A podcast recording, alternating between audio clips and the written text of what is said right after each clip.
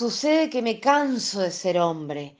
Sucede que entro en las sastrerías y en los cines, marchito, impenetrable, como un cisne de fieltro navegando en un agua de origen y ceniza. El olor de las peluquerías me hace llorar a gritos. Solo quiero un descanso de piedras o de lana. Solo quiero no ver establecimientos, ni jardines, ni mercaderías, ni anteojos, ni ascensores. Sucede que me canso de mis pies y mis uñas y mi pelo y mi sombra. Sucede que me canso de ser hombre. Sin embargo, sería delicioso asustar a un notario con un lirio cortado o dar muerte a una monja con un golpe de oreja. Sería bello ir por las calles con un cuchillo verde y dando gritos hasta morir de frío. No quiero, no quiero, no quiero seguir siendo raíz en las tinieblas, vacilante, extendido, tiritando de sueño, hacia abajo, en las tripas mojadas de la tierra, absorbiendo y pensando, comiendo cada día.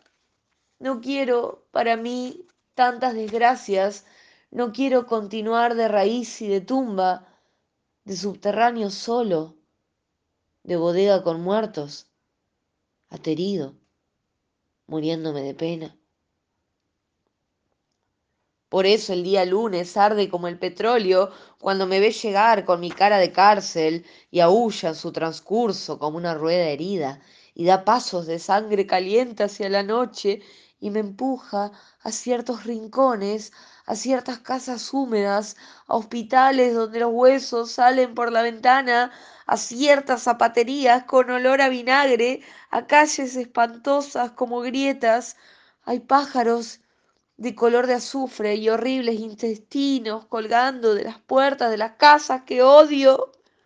Hay dentaduras olvidadas en una cafetera. Hay espejos que debieran haber llorado de vergüenza y espanto. Hay paraguas en todas partes y venenos y ombligos. Yo paseo con calma, con ojos, con zapatos, con furia, con olvido. Paso, cruzo oficinas y tiendas de ortopedia y patios donde hay ropas colgadas de un alambre, calzoncillos, toallas y camisas que lloran lentas lágrimas sucias. Sucede que me canso de ser hombre. Un poema, un poema, un poema del Señor, del Señor, del Señor Ricardo Neftalí Reyes, popularmente conocido como Pablo Neruda.